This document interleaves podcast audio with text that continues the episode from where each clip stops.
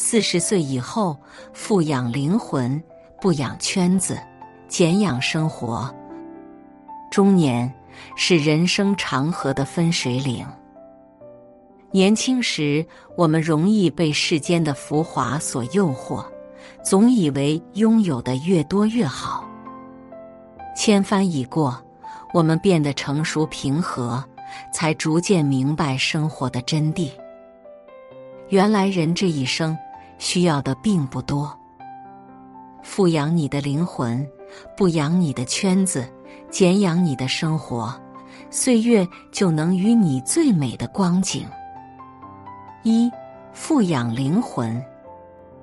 贾平凹曾在书中写道：“人的一生，苦也罢，乐也罢，要紧的是心间的一泓清泉里不能没有月辉。人生最怕的是肉体健在，灵魂却已荒芜。做一个灵魂丰饶的人，得意时守住心。”失意时耐住苦，那么即便世事流转，境遇无情，你也能云淡风轻的笑着面对。特殊年代，汪曾祺被下放到乡村进行劳动改造。当时的知识分子，每天要扛一百七十多斤的粮食，还要砌猪圈、刨猪粪。繁重的农活之下，同行的很多文人整日垂头丧气，但汪曾祺的脸上却始终带着明媚的笑容。他说：“我觉得全世界都是凉的，只有我这里一点是热的。”下放期间，除了日常的劳作，他还被安排给马铃薯画图谱。寂寥广袤的实验田里，只有他一个人孤独的作画。这样无聊乏味的生活，在他看来却别有滋味。每天趟着露水，到实验田里摘几丛花，插在玻璃杯里，对着花描画。他还为自己写诗，做对一丛花，眸子炯如虎。就这样。他从马铃薯花画到马铃薯块，又画到马铃薯根茎，最终坚持到光明岁月的到来。纵观汪曾祺的一生，历经无数艰辛，但无论境遇几何，他都始终怀揣对生活的热爱。这样的心态，让他熬过重重苦难。最终成为一代文学大家，更被世人赞誉为中国最后一个士大夫。人到中年，看过繁华三千，品过人间冷暖，经过世事无常，你会发现，生活虽然是一地鸡毛，但总有人能将它过得诗意且丰盈。百岁老人杨绛。先是遭受爱女离世之痛，后又面临丈夫病逝之苦。可无论命运如何摧残，她都没有丝毫的愤懑，反而在无边的书海中，将日子过得饱满充实。民国才女盛爱仪，前半生风光无限，后半生却家破人亡。自己也住进了破旧的汽车间，可哪怕条件再差，他也会把住处打扫得干干净净，然后养几株花草，陶冶性情。灵魂饱满的人，总是能领略一花一叶的美丽，感知一草一木的深情。灵魂枯竭的人。只会囿于繁琐的生活日常，看不到命运丝毫的光亮。人生下半场，任凭外界如何喧嚣，都要专注富养自己的内心，因为心中有光的人，才能得到生命最温柔的馈赠。二，不养圈子。年轻时。我们意气风发，为了朋友两肋插刀。那时候的我们，总是天真的以为多个朋友多条路。经历多了就知道，虚情假意的圈子，反而会让人更显孤独。博主风酒楼讲过自己父亲的故事。父亲喜欢看武侠，尤其是古龙，像楚留香与胡铁花。李寻欢与阿飞的友谊故事，一直是父亲所向往的。所以生活中，面对遇到的每一个朋友，父亲都会付出真心。有人待他好，他就待对方更好；有人给他一丝温暖，他就回报对方十倍温暖。为了这些所谓的朋友，父亲散尽家财。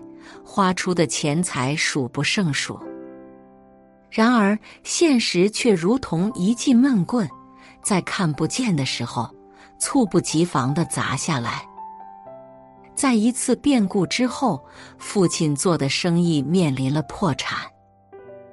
那些曾经在酒桌上推杯换盏的伙伴，在父亲开口借钱时，想尽办法选择拒绝。那些曾经和父亲称兄道弟的朋友，此时纷纷冷眼旁观。风酒楼想不明白，那些父亲曾经倾力帮助过的人，怎么可以如此冷漠？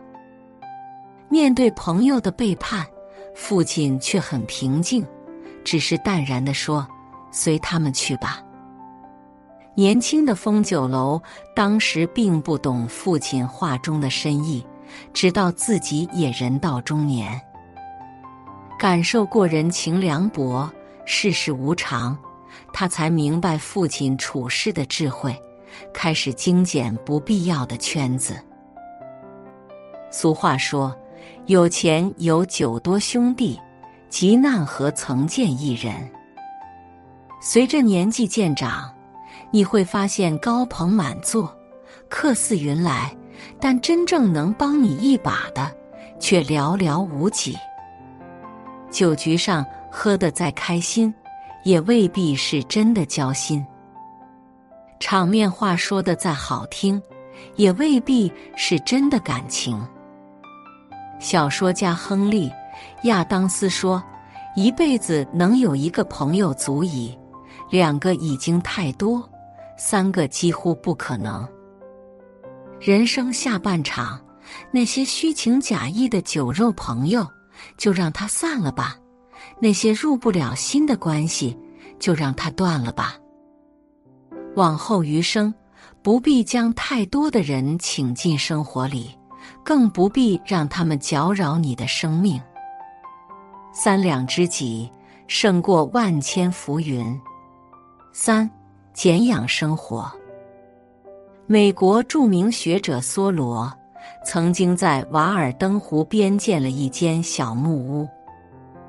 独居的两年时光里，他远离了一切繁华绮丽，回归到一种最为简单朴素的状态中。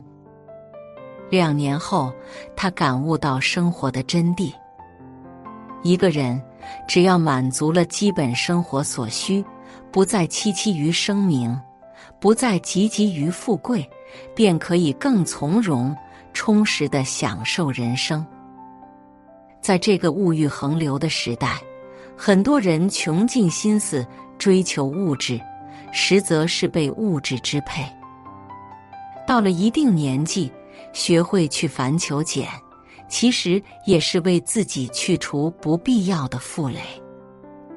看过菏泽会传的人，很难不对这位物理学界泰斗级的人物产生敬佩。菏泽会出生在苏州一个书香世家，从小聪颖好学，成年后更以女状元的头衔考入清华物理系。后来，她和丈夫钱三强共同发现了由核裂变的新方式。被西方媒体称为中国的居里夫人。这样一位国宝级的人物，平时的生活却简朴到极点。他每天吃的是单位食堂的馒头包子，回去就着白开水就当一顿正餐。住的是最简陋的破小区，昏暗的楼道里还常年贴满了疏通下水道的小广告。去中科院上班的几十年里，他始终背着一个破旧的人造皮革书包，书包带子断了。他就用绳子简单系一系，皮革裂开了，就用针线缝起来。中科院高能物理研究所副所长王焕玉有一次同何泽慧一起参加国际会议，看到这破旧的书包时，他不禁发出了感慨：一个吃过洋面包的科学家能这样，让人非常敬佩。徐志摩曾说：“朴素是真的高贵，大道至简，越是简单平凡之处，遇见本真。人活到一定境界，就会明白，繁华万千终究是过眼云烟。越是有质感的生活，往往越是简单的，不需要豪华豪车。”也不需要什么昂贵的奢侈品，只要三餐四季粗茶淡饭，就是凡尘俗世最大的满足。人生下半场，学会精简自己的生活，丢弃不必要的物欲，才能不断夯实生命的厚度。中年是人生的一场觉醒。青春年少的时候。对这个世界有很多的困惑，那些复杂的人际关系，那些世俗定义的生活标准，常常让我们感到苦闷彷徨、不知所措。但到了这个年纪，你就会明白，物质的浮华、过往的红尘皆不重要，饱满的灵魂才最令人安心。正如梁实秋在《人生不过如此而已》中说：“中年的妙趣，在于相当的认识人生，认识自己，从而做自己所能做的事，享受自己所能享受的生活。学会调整生活的重心，不为外物所累，不为凡尘所扰。在繁杂的世界里，照顾好自己。”把未来活得从容舒心。